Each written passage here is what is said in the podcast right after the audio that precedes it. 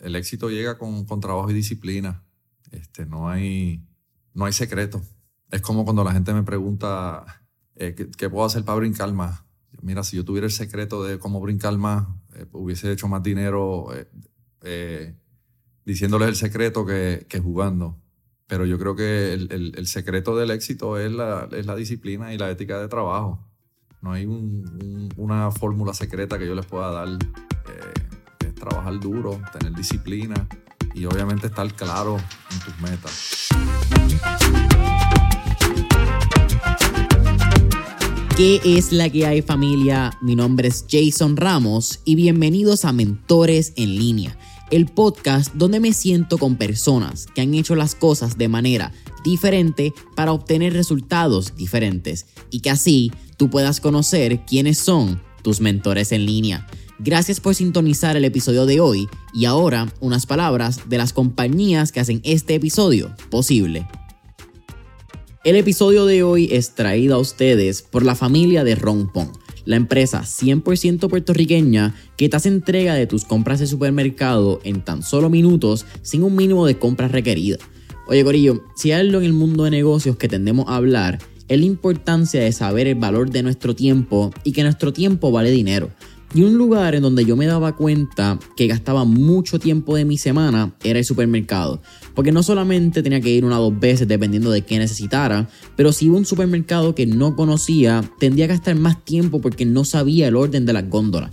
Y la realidad es que eso ya no es un problema desde que Rompon llegó a mi vida, porque ya no tengo que ir al supermercado para hacer mi compra. Solamente saco mi celular, entro a la aplicación de Rompon, veo esas 13 categorías que tienen, que es como si fuesen una góndola cada una, escojo mis productos, añado mi método de pago, escojo el lugar donde quiero que me hagan el delivery, sea mi oficina, mi gimnasio o mi casa idealmente, y boom, en menos de 60 minutos, Rompon ya estará haciendo esa entrega. Así que si no la has hecho todavía, puedes entrar hoy a Rompon descargando la aplicación móvil, sea en el App Store Google Play o entrando a ronponpr.com. ¿Qué es la que hay familia? Bienvenidos a otro episodio de Mentores en línea. Y en este episodio tenemos a una de las realezas del deporte en Puerto Rico. Y yo creo que ya se lo había mencionado en el pre-podcast session. Si está en este episodio, sabe a quién estamos entrevistando. Así que Héctor Piqui Soto, bienvenido a Mentores en línea. Gracias, gracias por tenerme aquí, Jason. Oye, eh, es un absoluto placer. Agradezco tu tiempo. Como estábamos hablando te digo gracias públicamente esta vez, ya te lo mencioné en el, en el pre-podcast session, pero cuando estoy en este periodo de hacer una introspección de por qué sale Mentor en línea, de dónde sale quizás mi, mi curiosidad y mi presentamiento de entrevistar a personas que admiro, que empieza a hacer estos puntos como que atando cabo en mi vida. Steve Jobs decía que you can only eh, connect the dots by looking backwards. Y cuando miro atrás, mi primera entrevista, que yo creo que esta es la primera vez que yo lo menciono públicamente, fue contigo. Fue con, con este caballero que tengo aquí al frente eh, en una exhibición que tú diste. Y es bien loco porque creo que fue en Guayanilla en el 94, cuando tú haces una eh, práctica que te lleva tu coach de escuela superior e intermedia en ese momento para la primera selección juvenil, que es cuando tú lo haces. Y entiendo que fue en un quileo que tú dices que trepaste en el segundo piso, cuando ellos dijeron, espérate, este chamaco como que tiene algo. Y mi recuerdo de Piqui Soto en 2007 en Marista fue unos cuantos quileos que la boda rebota y tú, todo Ok, espérate, se fue. Eh, son manos de nada, agradezco tu tiempo, de verdad. Uno de, esos, de estas entrevistas bien locas que, que miro para atrás y digo, el Jason de 7 años está bien contento y orgulloso de lo que está haciendo y eso no fuese posible si no estuviese aquí. Coño, qué bueno, me alegro, me alegro este, que, que, que haya sido, ¿verdad? Parte de, de este inicio, ¿verdad? En, periodismo para ti, ¿verdad? Con aquella entrevista. Gracias por mencionar lo de Guayanilla. Para mí eso fue un momento bien importante porque desde ese momento es que pertenezco al programa nacional de Puerto Rico, ¿sabes? Y me acuerdo que había un, un ex marista allí, eh, Ángel Aja, que fue el que me acomodó el balón y él, eso mismo que tú dices me lo dijo él ahí en la práctica. Él me dice, ya tú estás en el equipo después de haberle hecho ese primer remate, me dijo, ya tú estás en el equipo, no tienes que rematar más nada. Diviértete, ya estás dentro. Ahora, vamos a hablar de esos inicios, porque eh, algo que quizás mucha gente no sabe, es que tú naciste en Nueva York, vienes de una familia donde tu papá era pelotero, jugó en la Liga Menores de Estados Unidos, si no me equivoco. Tú viras a los seis años a Arroyo, luego vuelves a Nueva York, que es como a los 10 años que ya entonces tu familia se establece en Arroyo. Sí, así mismo. Háblame de, de ese periodo y cómo fue tu infancia. Entiendo que eran seis hermanos, ustedes. Eh, somos, somos seis en total, ¿verdad? De dos matrimonios de mi papá, eh, pero nos criamos cuatro juntos. Eh, el mayor de su primer matrimonio y el menor, pues se quedaron con, con su mamá y el del medio se crió con nosotros. ¿Y tú eres en esos seis? ¿Cuál, en, Yo soy el segundo más pequeño. El segundo más pequeño. O el menor. El menor. Soy el más grande. Sí, sí, tú eres el, el, el, hermano menor, pero no el pequeño. Háblame de esos inicios, porque entiendo que tú empezaste a jugar deporte, empezaste con la pelota, eventualmente al baloncesto, pero tú dijiste en una entrevista hace muchos años que tu secreto del brinco viene porque tú caminabas una milla más o menos ida y vuelta en las cuestas de arroyos para llegar a tu escuela. ¿Cómo fue esa crianza? Bueno, yo, yo, digo eso, ¿verdad? Porque ahora veo todos los ejercicios que todo el mundo hace para el brinco y todas estas cosas y digo, contra, pero si todo eso yo lo hacía antes y no había ninguno de estos estudios, igual que lo que son los, pilométricos, ¿verdad? De brincar, subir escalones, eh, dejarte caer, ¿verdad? Todos estos ejercicios que ahora hacen, pues yo los hacía antes. Este, pero, pero yo empecé en el deporte, obviamente empecé con el béisbol porque en casa, pues, eh, como papi jugaba, pues había guante y, y, bate en casa, so fue, fue lo primero que aprendí eh, a jugar, pero no es hasta que, que, regresamos a Puerto Rico que entonces yo empiezo a, a, incursionar en el deporte. Allá en Estados Unidos pues es un poquito diferente porque eh, viviendo en Nueva York pues estamos más encerrados en edificios que, que fuera en el patio y cuando venimos a Puerto Rico pues hay más libertad, empiezo a experimentar ¿verdad? Con, con, con los deportes. Eh, que en realidad recuerdo que lo, lo primero que hice fue una, eh, la primera competencia fue una carrera del pavo. Este, y de ahí me enamoré, me enamoré. Cada vez que había algún evento deportivo yo me quería meter, quería aprender a jugarlo y, y hoy en día me siento que, que, puedo, por lo menos recreativamente, puedo jugar la mayoría de los deportes. Bueno, hay un, un detalle bien interesante en, este, en esta historia. Es que tú necesitabas espejuelos. Y tú jugaste pelota relativamente bien, pero tú no veías realmente el balón. ¿En qué momento es que tú te das cuenta que necesitas espejuelos? Porque eso me parece bien interesante. Eh, ahí hay una foto tuya, vamos a hablar de esa foto eventualmente, que, que tú estabas utilizando espejuelos hasta creo que en universidad jugaba voleibol con espejuelos. Eh, ya ese primer año eh, empecé, empecé a usar los lentes de contacto. Cuéntame de eso. ¿Cómo era jugar sin.? Creo que tenían miopía y aparte de miopía era. Astigmatismo. Cuéntame de eso. ¿Astigmatismo es de lejos o de cerca? Honestamente llevo como 15 años operado, no, uso espejuelos, ya ni, ya ni recuerdo qué es qué, pero... Eso está en el pasado, en otra vida. Eso, es otra vida, si ya yo me levanto y no tengo que buscar los espejuelos, pero sí era, era, eh, era alto eh, eh, el, grado ¿verdad? De, de, deficiencia en mi visión y, y pues no, no, no, veía bien. No, primero que cuando, uno, cuando, cuando te das cuenta que necesitas espejuelos, tú no sabes que no ves bien porque nunca has usado espejuelos, o la diferencia entre ver bien y ver mal, pues tú no la sabes, porque eso es lo que estás acostumbrado. So, hasta los 10 años, 11 años más o menos, pues yo estaba acostumbrado a mirar mal y yo pensaba que de lejos yo tenía que cerrar los ojos así para poder enfocar. Cuando me pongo los espejuelos, digo, anda, esto es otra cosa. So, esos primeros años eh, practicando deporte, practicando béisbol, eh, pues sí, se me hizo, se me hizo difícil, pero no, no sabía cuando empecé a usar espejuelos ya, ya yo había dejado de jugar béisbol, so no, no, no sé qué hubiese sido de mí, ¿verdad? Si, si, si hubiese podido ver bien, ¿verdad? En el deporte y en el baloncesto, que me gustaba también. Este, so es una gran, eh, fue una, obviamente una gran ayuda para, para mi juego. Y, y sucesivamente cuando cambio lentes de contacto, pues la cosa cambia más todavía, porque en el voleibol, ¿verdad? La, la visión periferal es bien importante y tener el frame de los espejuelos en el medio, pues hace que tengas que girar, ¿verdad? Tu visión, siempre mirar las cosas de frente. Ya cuando tienes lentes, pues puedes mirar para el lado sin girar la cabeza. So, fue todo un proceso que yo creo que mi juego fue mejorando mientras fui eh, mejorando, ¿verdad? La parte de la, de la visión. Hablamos del 1994, hablamos de Guayanilla. ¿Hubo algún momento donde tú te diste cuenta que tú eras bueno en voleibol o siempre fue como que fueron los coaches? Creo que se llamaba uno César, era el nombre. César Díaz fue el que, mi primer maestro de educación física, que, que, empecé a jugar deporte con él. Y eh, progresivamente fue uno ya en escuela superior que es quien te lleva a Guayanilla. Eh, José era el nombre, me estoy equivocando con José. Eh, Frankie Santana y Carlos Figueroa. Carlos Figueroa, era correcto. ¿Cómo fue ese primer tryout? Eh, tú entrar, yo creo que es bastante intimidante tú venir de Arroyo de momento de ya, ok, espérate, estoy ya con, con el equipo nacional, vamos a ver qué puede suceder. Porque también hay algo en tu historia que es bien rápido. En 94 haces el primer tryout, 95 empieza tu carrera profesional con los... No eran los brujos, eran los, Los Bucaneros. los bucaneros de Arroyo que eventualmente se unen con San Germán. Es que se unen, San San Sebastián. Sebastián. Y en el 95 también tú haces tu debut en los tres equipos de la selección nacional.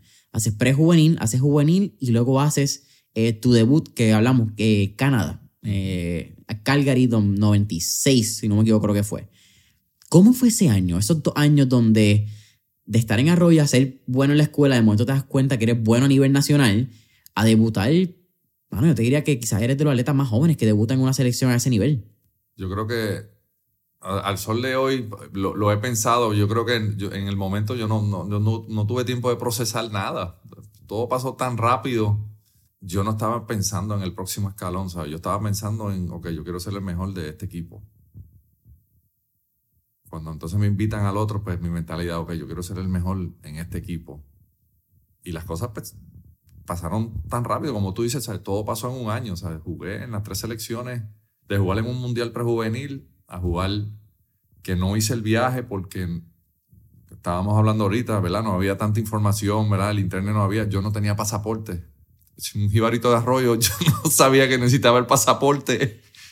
Entonces, no, no hago el viaje con la selección juvenil, eh, mundial en Malasia, porque el pasaporte me llegó dos días después que ellos se fueron. So, ¿verdad? Todo esto está pasando tan rápido, yo no, no, no, no, no procesé nada. Y, y de momento, pues sí, me llega el pasaporte y me dicen, pues vamos a probarte con, con los hombres, vamos a ponerte en la selección adulta. Y debuté en Calgary, pero viajé antes para Edmonton, que no vi ni un punto de acción. Eh, eso me, me dolió un poquito, pues porque hice el viaje, no jugué en la Copa del Nuevo Día, que era el buzzer beater que, que se juega hoy, pues antes era el Nuevo Día. Quedamos los bultos bien cool y después creo Sí. que vino la Burger King, ¿verdad? Exacto. Este, y pues yo dejé a mi escuela y me fui. Eh, perdimos en semifinales. eh, y yo no jugué un punto allá. Eso me, me, me- me molestó. Quise que me dieran la oportunidad. Porque como te estaba diciendo, cada vez que yo me muevo a un equipo, pues yo, me, yo entreno y practico porque quiero ser el mejor de ese equipo. Al, al no darme la oportunidad ya, ¿verdad? Años después, pues lo entiendo, ¿verdad? Yo tenía 16 años, ¿sabes? bien veterano. Eh, en el próximo torneo, pues es que viene esa oportunidad que, que me dieron y, y- y la aproveché porque era lo que estaba esperando. ¿sabes? Yo lo que quería era que me dieran la oportunidad para yo demostrar lo que yo podía hacer. Háblame de ese torneo en, en Edmonton. Porque tiene que ser para ti bien surreal tener 16 años, aunque te puede molestar, ¿verdad? Como que, claro que mierda, no jugué ni un punto. Pero tú estás sentado en la banca en el equipo superior de Puerto Rico, en en la selección nacional, con todas las personas que eran referentes al deporte del voleibol en esa época. ¿Qué sentía Piki? Yo, yo lo- de realidad, un nene de 16 años, yo lo que estaba pensando era que yo los quería sentar a ellos, a mí no me importaba. Perdona que lo digo otra vez, pero nosotros, yo no sabía quién era ninguno de ellos porque yo, yo practicaba baloncesto y el voleibol, pues sí, en Arroyo eh, se jugaba mucho, pero yo no leía el periódico, o sea, cuando pasaba la temporada de voleibol yo no sabía quién era quién. No es como ahora que tú ves fotos en internet y lo ves en todos lados. Antes no había nada de eso, so yo no, cuando juego contra ellos la primera vez es cuando los empiezo a conocer. So, yo estaba allí, yo lo que quería era eh, que me dieran el break para yo, tra- pa- pa yo tratar de ser mejores que ellos, ¿verdad? Obviamente después uno va conociendo su carrera y, tuve la oportunidad de, a pesar de que no fue una selección exitosa, ¿verdad? Esa de los 90, pero fue una selección bien talentosa que a lo mejor eh, si hubiésemos tenido las mismas condiciones que tuvimos entre el 2002 y el 2012, a lo mejor hubiésemos sido exitosos también desde los 90, pero eh, fue, fue un, grupo bien talentoso y obviamente mi- mirando para atrás pues entiendo el por qué no, o sea, no se me dio esa oportunidad, pero yo tenía esa hambre como quiera, ¿sabes? Entender por qué no jugué y, y tener hambre, ¿verdad? No tiene nada que ver. Yo podía entender el por qué no me pusieron a jugar, pero yo quería estar ahí dentro. 97 al 2000. tu año en University of Indiana, Purdue, Fort Wayne. Háblame de eso. Porque lo estábamos hablando en el pre-podcast session, fíjate, digo pre-podcast session, eh, detrás de las cámaras, como dicen en otro momento. Empezaste a jugar a los 15 años, a los 14, a los 15, 16 estaba en la selección nacional y de momento llega una oferta para irte a jugar División 1. Eso no estaba en tu marco de opciones hace 2, 3 años o 3, 2, 3 años antes que llegue esa oferta. ¿Cómo fue ese momento y cómo se sintió llegar a Indiana?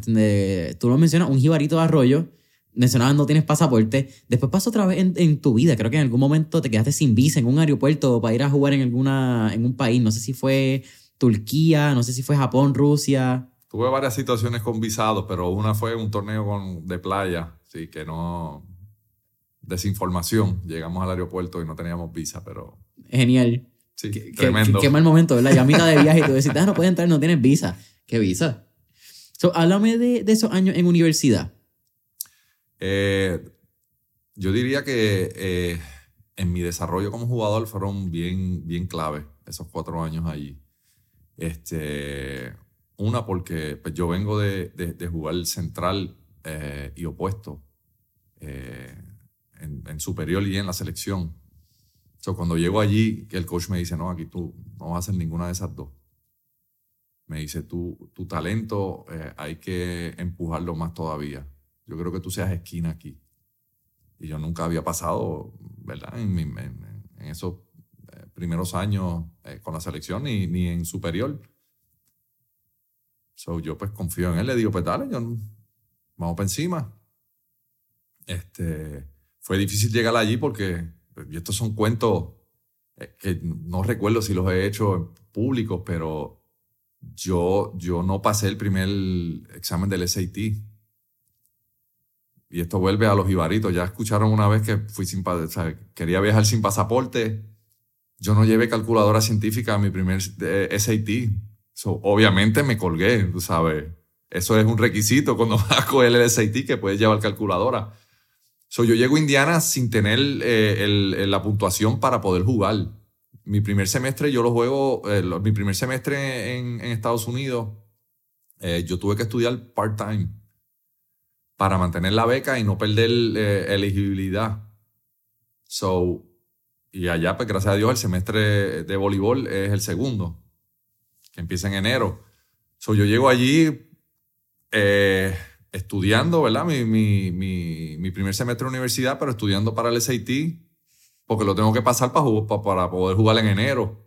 Y el examen más cercano era en, a finales de noviembre. So, si no pasaba el examen, me iba a quedar ese primer año sin, sin jugar.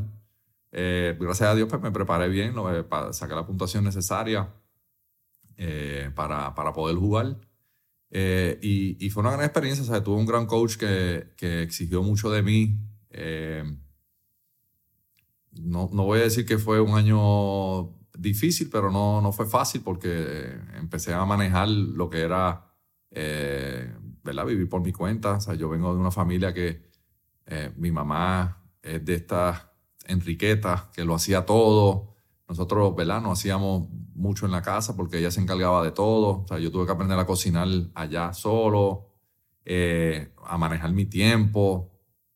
Mi, mi, mamá no nos dejaba salir. O sea, cuando llego allá que tengo libertad de salir por mi cuenta, pues eh, esos primeros meses encontrar cómo manejar, eh, estudiar, cuándo poder janguear, cuando tenía prácticas, pues fue un poco difícil. siempre fui responsable, ¿verdad? Siempre cumplí con todo algunos días más adolorido que otros, ¿verdad? Por, por, por el jangueo y no administrar bien mi tiempo. Pero yo creo que eso es parte del proceso de uno aprender eh, caminándolo, ¿verdad? Porque la gente te lo puede contar y te pueden advertir, pero uno lo tiene que vivir, ¿verdad? Para entenderlo y, y, y, sobrepasar todas esas dificultades de, de, todos esos cambios que yo estaba viviendo. Sí, por alguna razón, aunque más que nos cuenten, nos gusta aprender por el cantazo. Sí. Es parte de la experiencia humana. Definitivamente. Y ahora que soy papá, pues, lo, lo, lo, estoy viviendo con mis hijos. Prefieren aprender cogiendo cantazos que escuchar los consejos de los papás. Y tú los ves y tú dices, mmm, yo sé con qué tú te vas a dar, pero allá tú. Así mismo es. Después digo, diablo, todas las veces que papi y mami me lo dijeron, Ah, y, y ellos me decían, no, no te preocupes que tú vas a ser papá también. Y tú, y yo pues, wow, estoy, este momento. estoy haciendo lo mismo con mis hijos. No te preocupes que tú vas a ser grande también y vas a pasar por lo mismo. Es, esos momentos cuando te das cuenta como que, wow, espérate, ya soy papá como papi y mami me dijeron. Te da un cantazo en la vida, es como que, anda. Sí, porque como, como estabas diciendo, o sea, uno que a veces ah, hay que aprender a, a- eh, cogiendo cantazos. O es como que valoras más a tus padres, porque antes era como que, "Ah, ya no me están regañando. Ya después cuando tú lo vives y lo entiendes, tú dices, contra. Ellos estaban tratando de que mi vida fuera más fácil, pero en el momento yo sentía que me la estaban haciendo más difícil. Mm, interesante la perspectiva. Disciplina. Acabas de mencionar que esos, esos primeros meses pues, fueron encontrándote y quizás encontrando tu disciplina. Pero ya tú venías de un background bastante disciplinado. De a qué elemento en tu crianza o a quién tú le adjudicas tu disciplina y quizás el respeto por la disciplina, que es otro elemento. Ah, papi. Cuando yo estaba jugando baloncesto, eh, que para esa época era mini, no sé cómo se llama ahora, 11 y 12, Yo creo que debe ser mini todavía. eh, pues ya yo estaba demostrando unas habilidades de salto y pues era de los pocos que estaba cerca de donkear. Y él me decía, pues si quieres donkear tienes que hacer esto. Y tienes que no fallar y, y practicar y hacerlo. Y desde ese momento algo hizo clic y entendí, ¿verdad? Que para lograr metas que yo me proponga, tengo que trabajar. Y desde ese momento, eh, pues he sido el, el fiebrú de- del entrenamiento, de estar preparado, de querer, de, de querer ser mejor todo el tiempo. Que tuve compañeros que no les gustaba eso porque me decían, pero, o sea, ¿me puedes dejar ganar una? Yo decía, no, mano, si tú me quieres ganar, ti- tienes que hacerlo mejor que yo. Y eso era en todo. Si íbamos a correr para el calentamiento, yo quería correr los 10 minutos y quería correr más que nadie. Eso de estar atrás no me, no me gustaba. Cuando me puse más viejito, pues me tenía que administrar porque el cuerpo ya no respondía igual. So, en vez de estar al frente, pues me, En el medio. me quedaba por el medio. Pero eh, cuando eres joven, que te sientes indestructible, que quieres hacer todo, pues yo creo que eso, eso, eso salió de, de, de papi. Desde, esa, desde ese momento que me dijo, tú quieres donkear, pues tienes que subir y bajar escaleras, tienes que hacer push-up, tienes que fortalecer los brazos. eh, y, y me convertí en el fiebrú que soy hoy día. Todavía yo no juego nada, pero cuando voy al gimnasio, pues digo, deja ver si puedo levantar cinco libras más. Deja ver si puedo correr. Cuando corro la milla, pues siempre trato de correr un poquito más rápido que la última vez. So, ese, esa, esa disciplina y esa ética siguen ahí. Un poquito administrada diferente, pero, pero sigue ahí. I mean, tú, tú eres largo, tu milla debe estar bastante rápido, incluso a esta edad. Un paso tuyo son como tres míos. Esa debe estar como a ocho minutos, siete minutos y medio. Siete minutos y medio. Sí. Bueno, si corro, si corro en promedio, normalmente corro dos millas y estoy como en siete y medio. So, si corro Humilde. la milla, puede ser que esté cerca de los seis y pico. Humilde.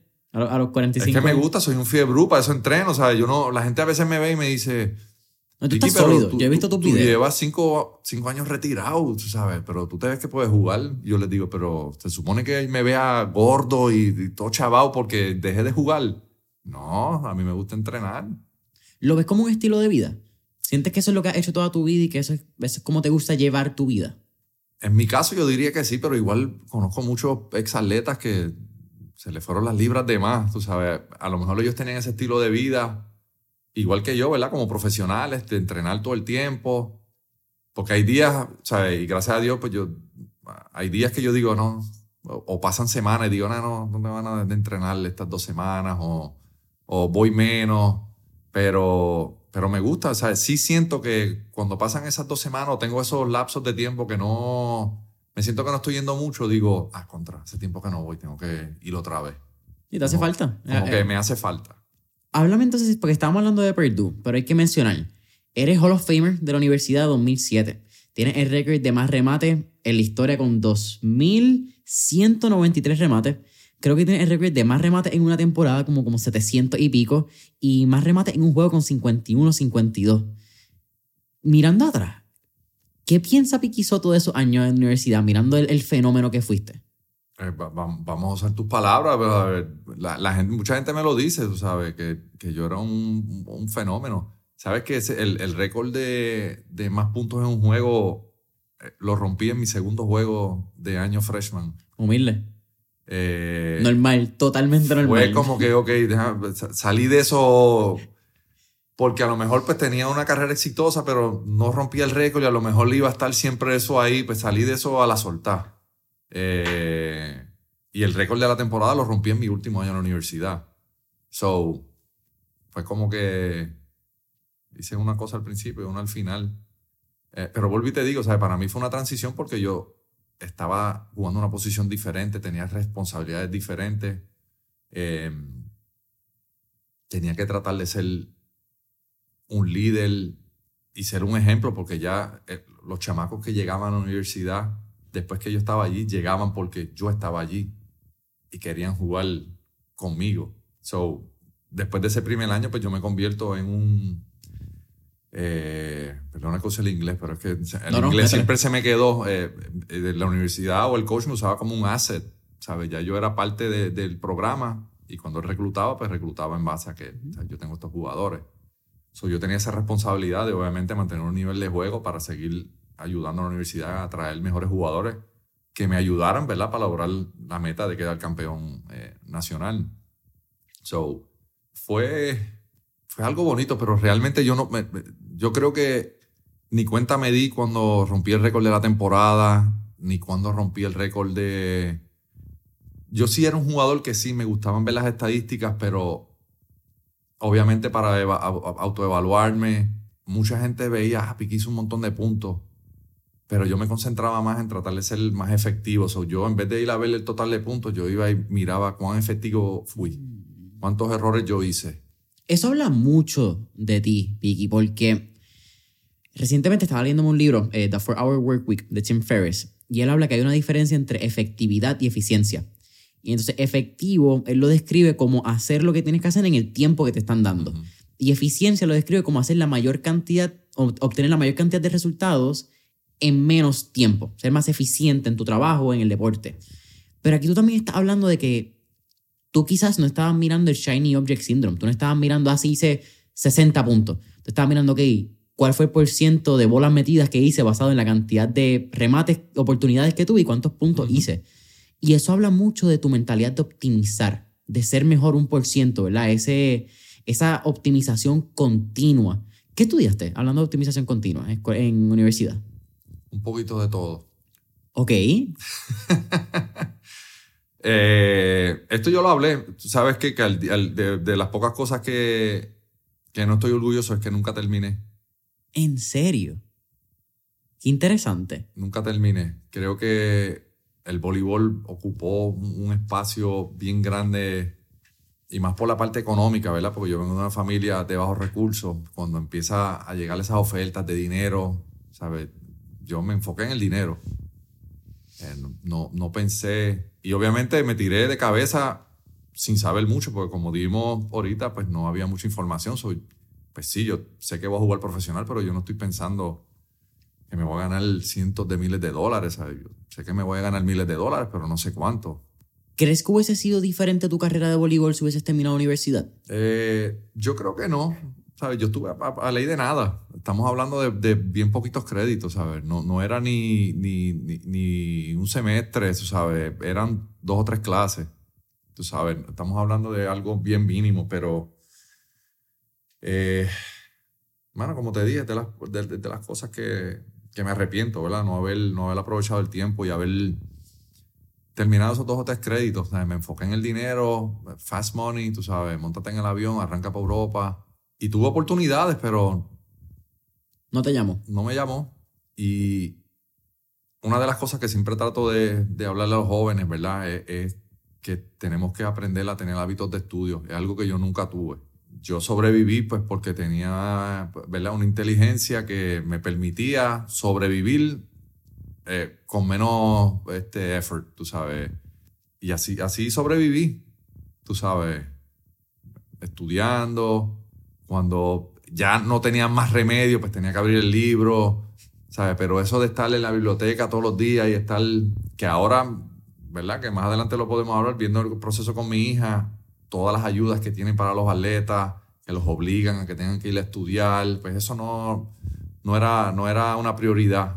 Eh, a pesar de que, pues sí, tenía que mantener un promedio y yo hacía suficiente para mantener ese promedio para poder jugar, ¿verdad? Y esas son de las cosas que me, que me arrepiento, ¿verdad? Me, me, me, enfoqué en algo y, y todo lo demás lo, lo, lo abandoné un poco. ¿Cuándo fue el primer momento en tu carrera que tú de verdad visualizaste y dijiste, yo creo que jugar voleibol profesional va a ser mi futuro? Yo creo que nunca estuve seguro, yo, pero si, si algo me dio un poquito de esperanza, yo creo que fue el segundo año que ya los contratos empezaron a acercarse a, la, a las seis cifras. Eh, ahí yo dije, contra, espérate, eh, esto no me lo voy a ganar con lo que yo estudié, que no fue nada en Puerto Rico, ni jugando superior. sobre eso también pues me, me, pone en, en, overdrive, en el sentido de que, ok, metí las patas no terminando de estudiar, pues tiene que ser aquí. O sea, no tengo otra opción ahora mismo. Si quiero seguir jugando, aquí es donde tengo que, que, que maximizar mi, mi potencial.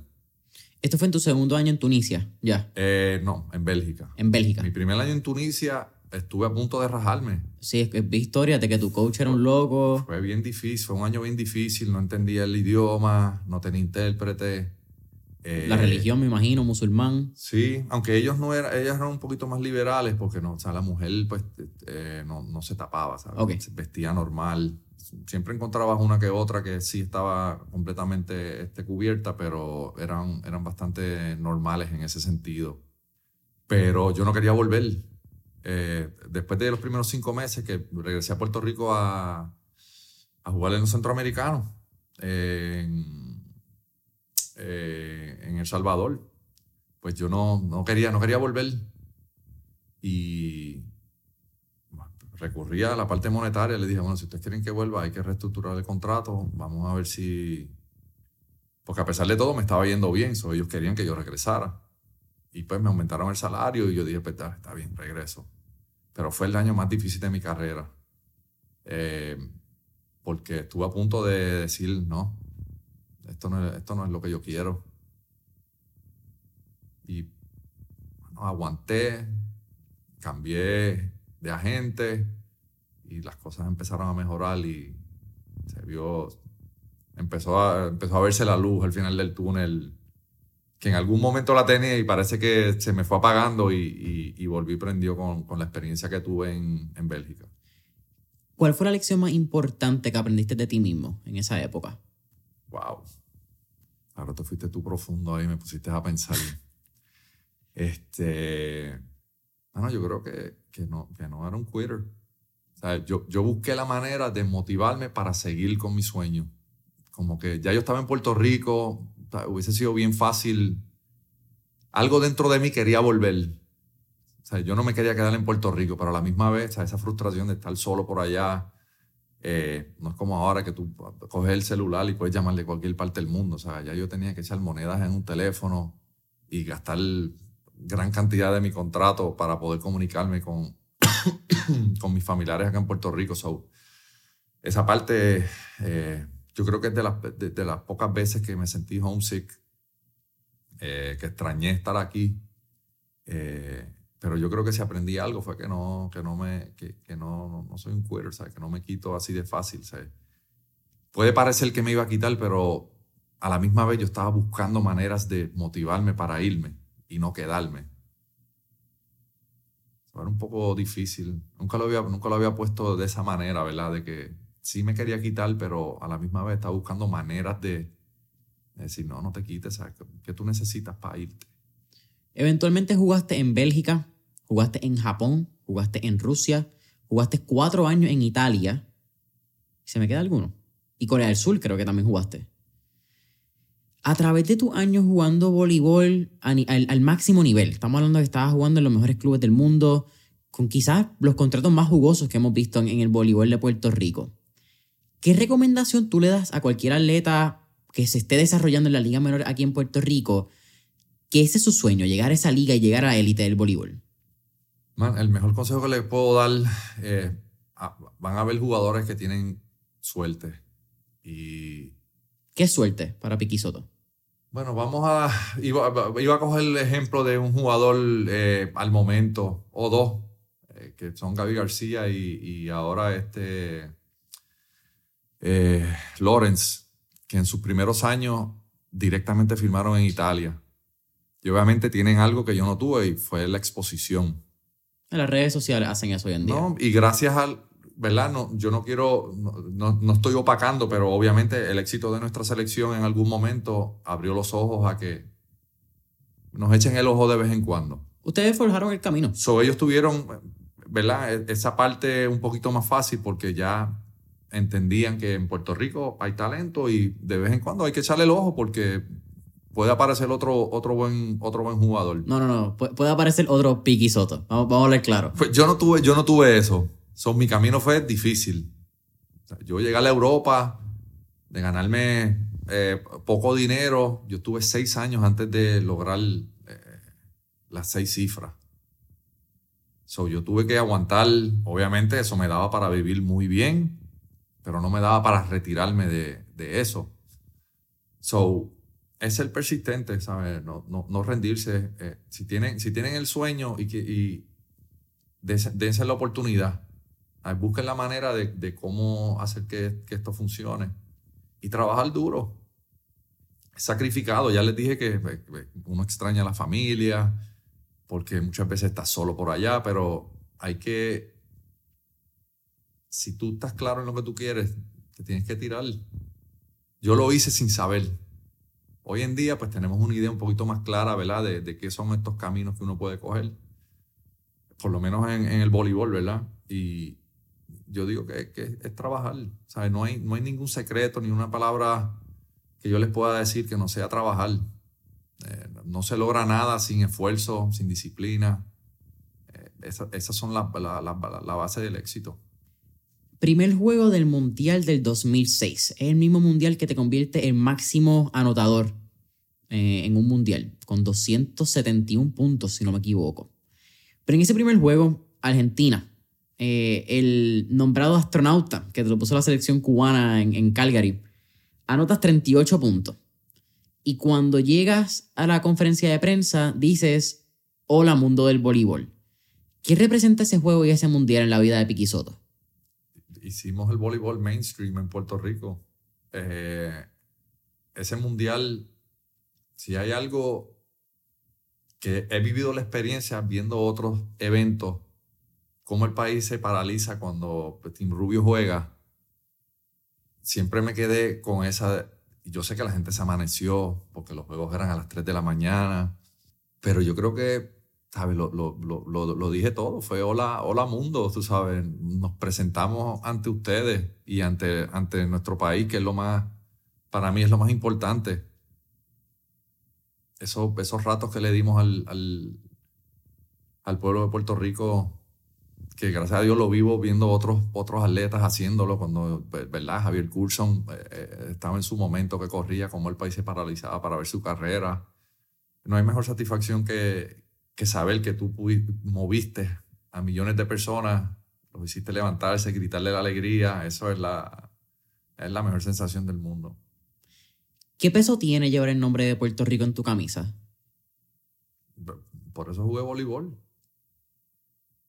Al momento de yo, eh, en, en el 94 allá en Guayanilla, decidirme a jugar voleibol fue cuando me ofrecen ponerme la camisa de Puerto Rico.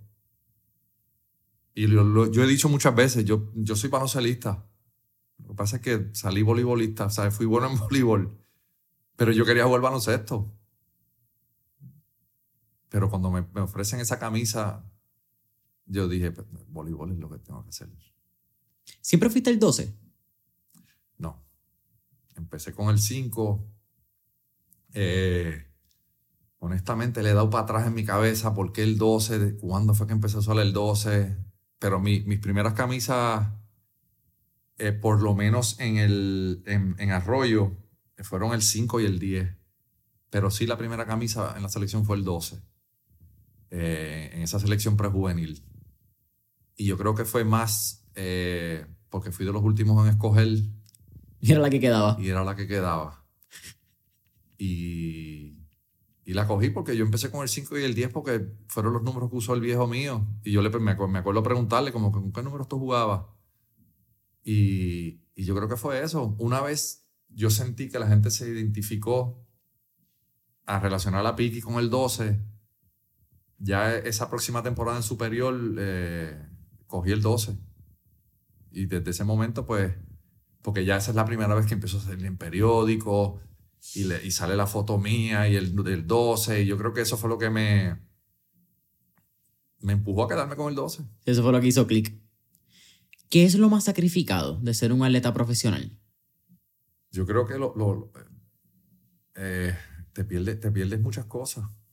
Me perdí bodas, me perdí cumpleaños, momentos especiales con mi familia, con mis amistades, ¿sabes? yo por Europa eh, y, y todos, ¿verdad? Mis, mis amigos de crianza, todos eh, casándose y yo por Europa, ¿sabes? No estar en esos momentos especiales para, para tus familiares y amistades, pues para mí esa parte fue, eh, fue, fue difícil porque lo de, lo de entrenar y lo de estar ado- adolorido todos los días, pues eso, yo- eso lo escogí yo.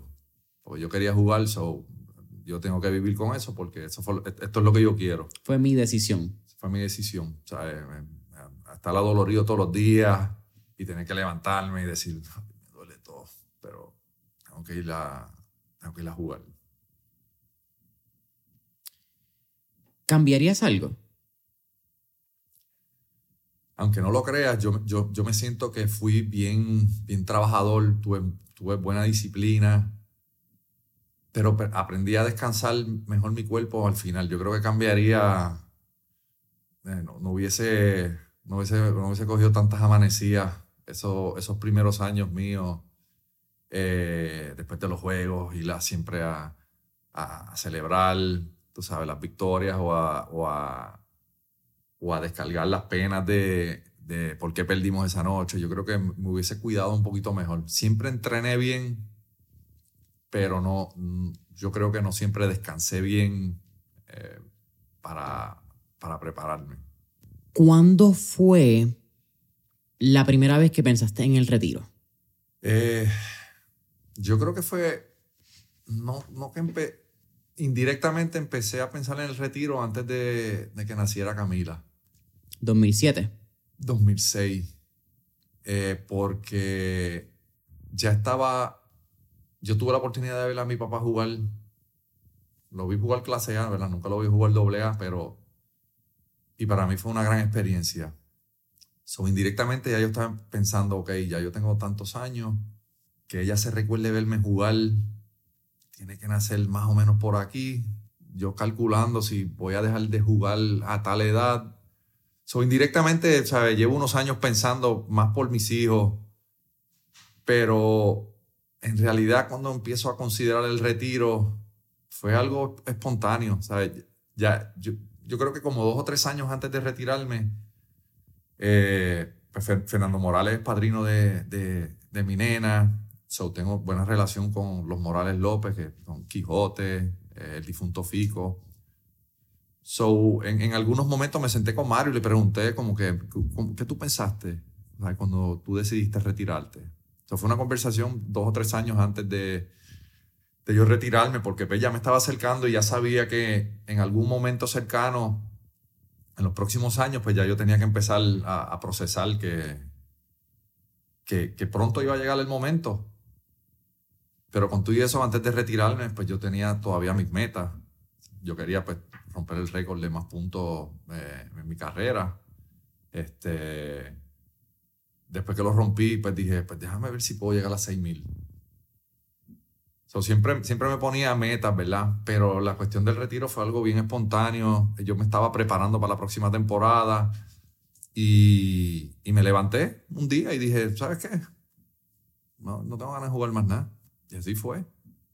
Me levanté un día, estaban pasando unas cosas, eh, te- estamos tratando de crear la asociación de jugadores, Sí, el, el equipo filmó sin tu saberlo. ellos filmaron y, y eso me desanimó porque yo creo que yo seguía jugando tratando de, de, ayudarlos a ellos, de mejorar las condiciones de los jugadores.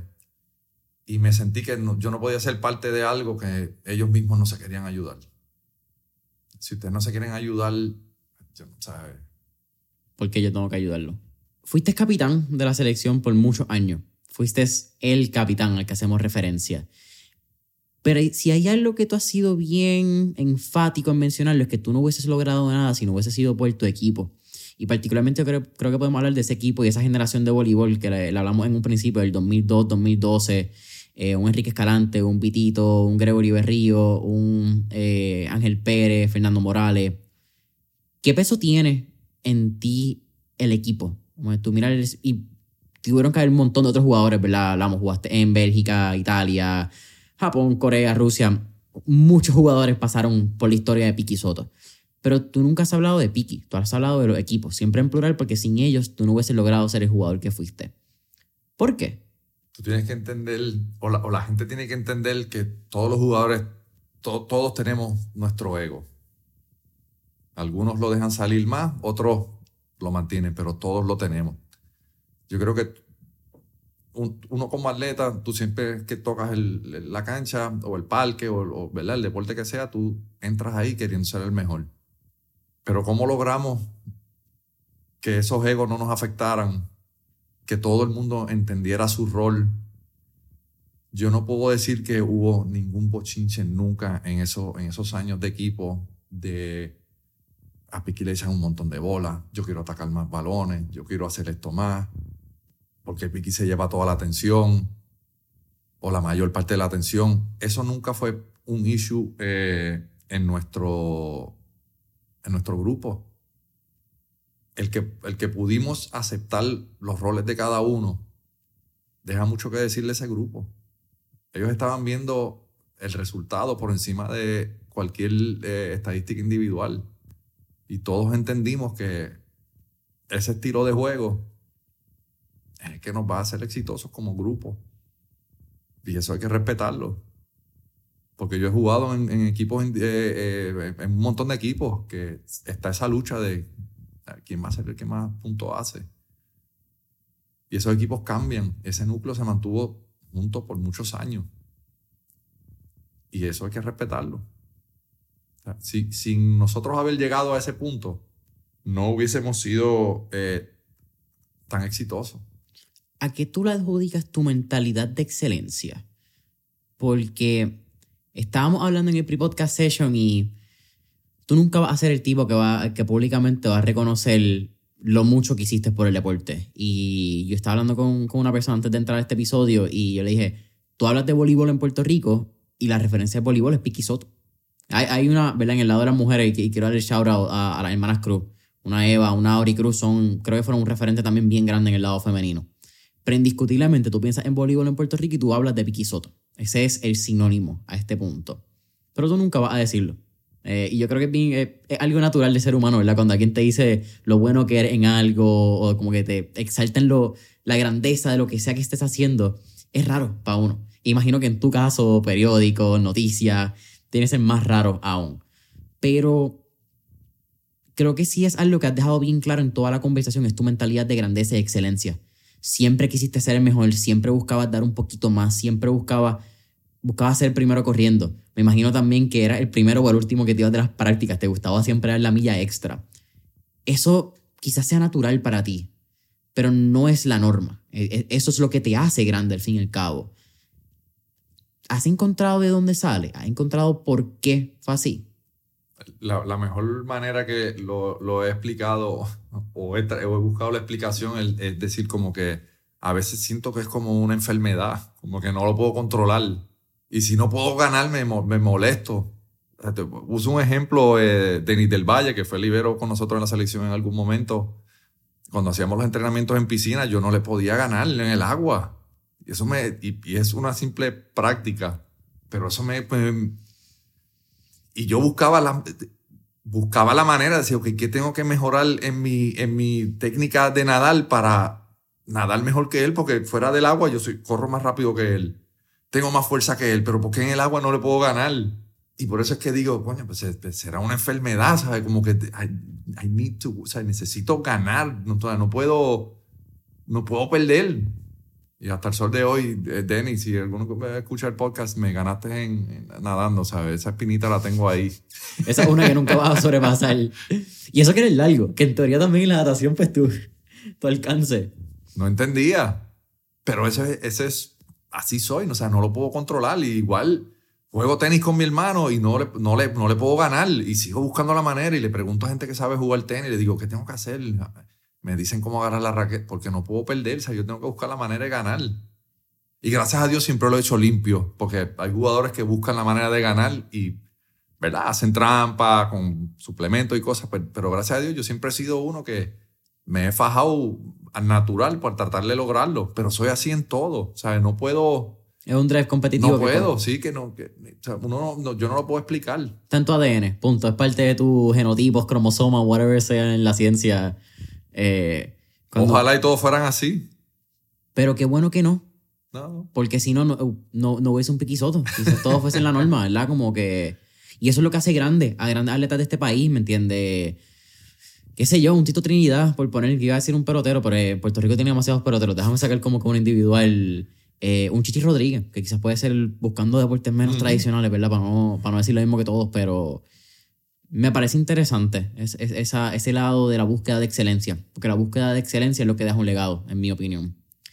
Háblame de tu hija, cómo es este proceso y la hablamos un poquito, pero ver un espejo. Tu hija juega voleibol, eh, ha estado en la Liga Menor envuelta, ha estado ayudando al club de ella, eh, próxima seleccionada para División 1. Cuéntame qué, qué sientes cuando ves, mano, la próxima generación de, de Soto en la cancha de voleibol. Eh, es una... Me, me, ha ayudado a entender por lo que pasaron mis papás. Que tú dices que tu mamá estuvo de cancha en cancha. Y sentir lo que ellos sintieron, de ver ese proceso. Y es algo que uno se lo puede preguntar, pero a veces las emociones uno no las puede explicar, ¿verdad? Lo, lo que uno siente, eh, porque todo el mundo siempre dice, Ay, no tengo palabras para describir, porque es bien difícil uno describir emociones. Pero en mi caso puedo entender mejor ahora por lo que pasaron mis papás, por lo que estoy pasando con mi nena, que no tan solo, ¿verdad? Está próxima a irse para Estados Unidos, pero también es parte del programa nacional este, de las categorías menores. So, estamos, estamos viviendo todas estas, estas emociones, eh, que, no, que no ha sido fácil porque uno de mis miedos más grandes con ella es que eh, mi, mi nombre le fuera a afectar. Y gracias a Dios ella lo ha manejado bien. Yo he tratado de, llevarla eh, de la mano y de explicarle, ¿verdad? Que ella siempre va a ser eh, su propia jugadora, o sea, que ella va a lograr sus cosas independientemente de que yo sea su papá. Este, y, y ella sí lo, lo, lo, ha entendido. Llegó un punto en el que dijo, papi, yo soy Camila. Ya la gente tiene que parar de decir la hija de Piki. Eso es bien difícil, ¿verdad? Yo mirando desde el lado de hijo, no de padre. Pero indiscutiblemente uno haga su nombre. Y, no pasa no solamente porque seas Piki, pero yo creo que uno siempre va a ser el hijo de. Eh, no importa si eres abogado, si eres empresario, si eres doctor, vas a ser el hijo de. Eh, yo me enteré los otros días, y esto quizás puede ser la historia que no sé ni hace cuánto que Alejandro Fernández era el hijo de Vicente Fernández. Y eso me, me, parece bien interesante en este punto de la conversación donde estamos hablando porque él hizo su carrera, hizo su lado, pero con todo y eso sigue siendo el hijo de, de Vicente Fernández, pero hizo su legado. yo creo que, que en, ese lado puedo entender un poco a eh, Camila, estoy a, a Cami, que ella va a ser Camila, y ella va a ser Camila Soto, pero ella siempre va a ser la nena de papi. Eh, y, yo creo que nosotros los hijos, y en este caso la puedo decir lo dijo, no, no soy papá todavía, pero nos toma un tiempo, nos toma un tiempo como que hacer las paces y también encontrar el lado positivo. Yo creo que en mi caso me pasa, mi papá se llama igual que yo, o bueno, yo me llamo igual que mi papá técnicamente.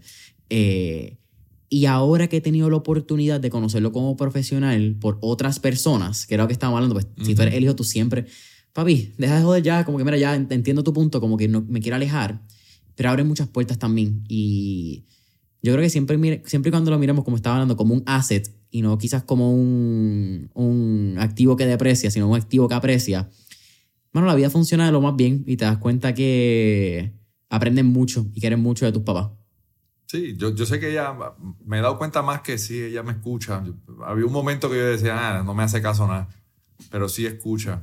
Y, y es, y es un proceso que no todo el mundo lo vive, ¿verdad? El, el- ser un atleta, un atleta exitoso y que tu hijo, ¿verdad? Vaya por ese mismo camino. O sea, hay, no- hay gente que tiene su opinión, ¿verdad? Pero todos los casos son diferentes, pero yo creo que ella lo ha manejado eh, bastante bien. Y el simple hecho de que, yo sé que ella entiende que siempre va a ser mi hija, pero el, simplemente, el simple hecho de que ella eh, quiera que le identifiquen como ella, me deja mucho que decirle ella, ¿verdad? Porque ya, ya veo que sea, ella quiere forjar su camino, ¿sabes? Mm. Quiere que la gente entienda que ella va a hacer lo de ella y, y eso me, me da tranquilidad porque a veces uno se asusta y dice contra, a lo mejor la presión de ella sentirse que tiene que eh, acercarse a- al éxito que yo tuve. Y eso es algo que yo enfatizo mucho con ella. Tú sabes, mi carrera no tiene que ver nada con la tuya. Tú vas a lograr lo que tú vas a lograr y eso, yo siempre voy a estar orgulloso de ti. So, eso, eso es lo más... Tú trabajas para lo que tú quieras. ¿Te identificas con ella? Porque hasta cierto punto tú lo viviste cuando ibas al campo de pelota. La gente alrededor hablaba de los años de tu papá, con la gente que jugaba a tu papá, el éxito que tuvo. ¿Sientes que más o menos como que viviste algo similar a lo que ella vive? ¿O vivió? Yo creo que sí. Eh, yo, yo creo que he, ten- he tenido la, la- la dicha de, de haber aprendido ¿verdad? algo bien jovencito y, y- y poder eh, pasarle ¿verdad? Esa, esa, esa experiencia a, a Camila. Eh, que a veces es diferente, ¿verdad? A veces los hombres, siempre estamos diciendo que las mujeres y los, hom- los, los hombres somos tan diferentes y sí, es verdad. Porque yo no, me siento que, el, el- de la manera que mi papá me hablaba, eh, como que yo asimilaba un poquito mejor de lo que Camila asimila lo que yo le digo. O sea, hay un poquito más de resistencia cuando uno le habla. Y, y con Mauricio, pues Mauricio no, Mauricio le gusta escuchar. Mauricio es el nene pequeño, Ujú. no juega voleibol porque dice que se retiró. Dice que ser. Sí, pero, pero, pero tiene un poquito de ese drive que yo tenía. ¿sabes? Como que de momento está probando todos los deportes. Ya él juega muy bien este soccer, juega muy bien este pelota, que lleva poco tiempo, pero juega muy bien. Y, y ahora pues está incursionando en el baloncesto y he visto el progreso bien rápido. Eh, so, como que pues, sí hay esa diferencia entre cuando uno le habla a una niña y cuando uno le habla a un niño no, no- por lo menos en mi experiencia, ¿verdad? Ha sido un poquito diferente y eso pues es normal porque somos todos diferentes. Eh, pero a veces me, me, me, me- desespera. No hablo con ella y siento que, o, o pienso que ella no me está escuchando, pero ya he aprendido que aunque ella muestra resistencia, sí está escuchando y sí pone en práctica muchas de las cosas que yo le digo que tiene que mejorar. Pero en el momento como que no parece y es un poquito así frustrante, pero con el pasar del tiempo la, la voy entendiendo y, y nos vamos nos vamos conociendo mejor. Ellas van haciendo las pases poco a poco. Vicky, ya casi terminando, siempre al final de Mentores hacemos cuatro preguntas de fuego, pero al final eh, te, te voy a pasar una foto, la foto va a estar en el episodio, van a verla, pero si pudieras decirle algo a este, puedes cogerla ahí si, si llega. Sí, la veo. Se la he visto un montón de veces. ¿Qué le dirías a, a- a ese Piki Soto? Wow. Lograste lo que te propusiste. Independientemente de que fuimos de fuimos fuimos fuimos en realidad el primer team rubio, pero felicitarlo porque en realidad coincidimos mucho. O sea, yo no puedo decir que yo fui el pionero que estuvo más de cinco años jugando profesional, porque antes que yo, ¿verdad? Moncho Hernández, Javier Gaspar jugaron profesional. Pero e- ese grupo de nosotros fuimos los primeros en tener una carrera longeva como profesionales. Eh, mano, y de verdad que eh, felicitarlo. Felicitarlo porque tuvo, tuvo, tuvo una, una gran carrera. Yo creo que cerrar con algo mejor que eso está bien difícil, así que Vicky, ¿estamos listos para las preguntas de fuego? Vamos para encima. Vamos por encima. La primera, si tuviéramos la oportunidad de estar en esta película de Back to the Future y montarnos en un DeLorean, ¿a qué época, década o periodo histórico te gustaría ir y por qué? Esa es de mis películas favoritas, by the way. crecí con ella y, eh, ¿sabes? Michael J. Fox. Ok, pues ahora te hago la pregunta más difícil. Me vas a contestar esa como quiera. Pero ¿cuál es la mejor? ¿La 1, la 2 o la 3? No, la 1 siempre va a ser la top para mí. Eh, es, es la top. La segunda es la que va en el futuro y la tercera es que van a la época de caballo, ¿verdad? un poquito más atrás. sí. Sí, sí, sí. El Pero- futuro está a fuego. Nada de lo que dijeron se ha hecho realidad, mano. Todavía quiero la, la fucking patineta que esa que vuelen. y- Eh, pero estamos ahí cerca. ¿Tú crees? Yo creo que llevamos diciendo eso como desde los 80, que en el 2000 van a llegar los carros voladores. Sí, pero ya tenemos los celulares, ya todo están las videollamadas, ¿sabes? Sí, te estoy diciendo que son de mis películas favoritas, ¿sabes? Obviamente la 1 es la más favorita, pero en la 2 ya tú ves un montón de cosas que en aquel momento tú decías, ya, eso está cool, pero... No va a llegar. Y, y ya todo eso está aquí. Por lo menos la moda está mejor que en la película. Sí. Sí, porque la moda en la película estaba fea, fea. Eso estaba feo. Contra- pero, ¿a qué- a qué pero- época? pero yo creo que cuando, cuando veo videos de cómo se juega el voleibol antes y va como, como que a la par con, con los años de Back to the Future, tú sabes, los 50, siempre pensé que me hubiese gustado estar en esa época. Hubiese usado pantaloncitos cortos de verdad. Sí. Eh, no sé, me veo en- y, y puede ser que esa, siendo de mis películas favoritas, mi mente me lleva a esa época porque, pues, ¿sabes? Por, por la película. Pero entonces yo me meto, ¿sabes? Que yo no, yo, creo que muchos jugadores lo hacen, ¿sabes? Como dicen que eh, las épocas cambian y a lo mejor un jugador que fue bueno en esta época no sería bueno en esta o... Y a veces yo digo, diantre, ¿Qué tal hubiese sido si yo hubiese sido un jugador de esa época? Pero siempre me tiro como para esos años, para los, para los 50. No sé. Tiene que ser por la película, porque no tengo. Una razón Sí, por qué. tengo ese impacto de esa película y, y- y- y yo creo que siempre que he pensado en eso, pienso en esa, en esa época. Segunda pregunta. Tenemos un playlist en Spotify que se llama Mentores en línea, el playlist, donde tenemos todas las canciones que motivan y pompean a nuestros entrevistados. Así que, con eso dicho, ¿qué canción motiva o pompea a Héctor Piqui Soto? Wow, a mí me gusta el rock. Habían, habían un par de canciones que, ¿verdad? Por, por o sea, la, la guitarra. A veces yo digo que en otra vida yo era, yo era guitarrista. No, sé- no sé tocar nada. Mi abuelo tocaba el cuatro, pero no, no, cero, cero música. Si to- Pero- toda tu inteligencia fue a cinestética, a lo Sí, musical se fue. sí. Yo, yo toco un air guitar bien brutal, pero eso es todo. Ok. Este, pero hermano, me gustaba el rock, ¿sabes? Guns N' Roses, Metallica. Eh, hay una banda que me acostumbré cuando estuve allá eh, en, en- en Indiana. Este, era una canción específica que ya no, no, no, no, no me viene el nombre a la mente, pero era de Rage Against the Machine. Este, pero la música, me, me gusta el rock. eh, para pompearme así prejuego, me gusta, me gusta el rock. Tercera pregunta. ¿Qué tres libros le recomendaría a nuestra audiencia? aunque no lo crean, he leído muchos libros. Estuve mucho tiempo solo. Este, so, leí mucho. Pero, pero soy fanático de, de la fantasía. Este. Me, me gustó mucho la saga de, de Percy Jackson. Este. Ay, se me escapa la primera parte de, de esta otra saga. Este. No, no me quiero confundir con The Curious Case of Benjamin Button, pero yo creo que era, que era The Curious Life of Nicholas Flamel. Eh, que, son, son parecidos a, Percy Jackson, muchos de la mitología griega. Este, tiene que ver con, con, los dioses griegos, ¿verdad? Con Zeus. Este, y uno que, que, que es de mis favoritos, y es el libro más largo que he leído, It, de Stephen King. Ha sido el libro más largo que he leído, tiene alrededor de mil páginas.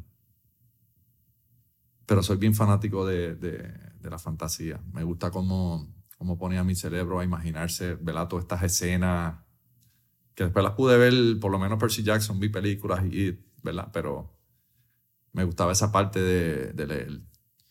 Vicky, cualquier última pregunta del episodio. ¿Cuál sería tu último tip o recomendación para todos los que nos escuchan? Eh, yo creo que repetir ¿verdad? lo que dije ahorita, tú sabes, el, el, el, éxito llega con, con, trabajo y disciplina. Este, no hay, no hay secreto. Es como cuando la gente me pregunta eh, ¿qué, puedo hacer para brincar más. Mira, si yo tuviera el secreto de cómo brincar más, eh, hubiese hecho más dinero diciéndoles el secreto que, que jugando.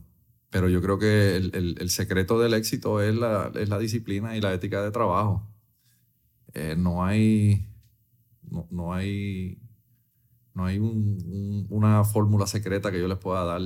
Eh, es trabajar duro, tener disciplina y obviamente estar claro en tus metas y luchar por ellas. Boom. Vicky, para mí ha sido un absoluto placer, un honor poder tenerte en esta silla de mentores en línea. Eh, cuéntame, si la gente está interesada en buscarte en redes sociales, conectar contigo, conocer un poco más de lo que está pasando en la vida actual de Piki Soto, ¿dónde pueden conseguirte? Eh, mis redes sociales actualmente son solamente Facebook y Instagram y eh, bajo Piki Soto 12. El número, lo, incorporaste bien, ese, es el emblema. Eso siempre va a estar ahí. Es el número 12. Piki, nuevamente, ¿verdad? Para mí es un absoluto placer, como te dije al principio, agradezco que hayas sembrado esta semillita en mí. Dijiste periodismo. Yo no me considero periodista, eh, respeto mucho a quienes son periodistas, yo soy más un presentado y un curioso que anda en la vida tratando de, solucionar esas curiosidades y eh, aumentar o eh, en inglés sería como que augment mi presentamiento y que ese presentamiento pueda aportar un granito de arena para los demás. Pero agradezco muchísimo la oportunidad que me viste hace 16 años. La vuelvo a repetir hoy, tú no sabes esa historia, así que para mí de verdad un episodio que cierra con broche de oro. Piki Soto 12, Facebook, Instagram, Familia Mentor en línea, saben que nos consiguen. Instagram, Facebook, YouTube, Spotify, Apple Podcast, cualquier otra plataforma de audio, nos va a encontrar como mentores en línea. Mentoresenlinea.com va a conseguir nuestro newsletter, miércoles de mentores, que sale todo los miércoles. Eh, ahí hablamos un poquito de distintas curiosidades o fun facts que están pasando en el mundo de negocio, podcast que recomiendo, la información más reciente del episodio de esa semana. Y a veces doy uno que otro fun fact y tips de la vida, así que mentoresenlinea.com para miércoles de mentores y hasta la próxima.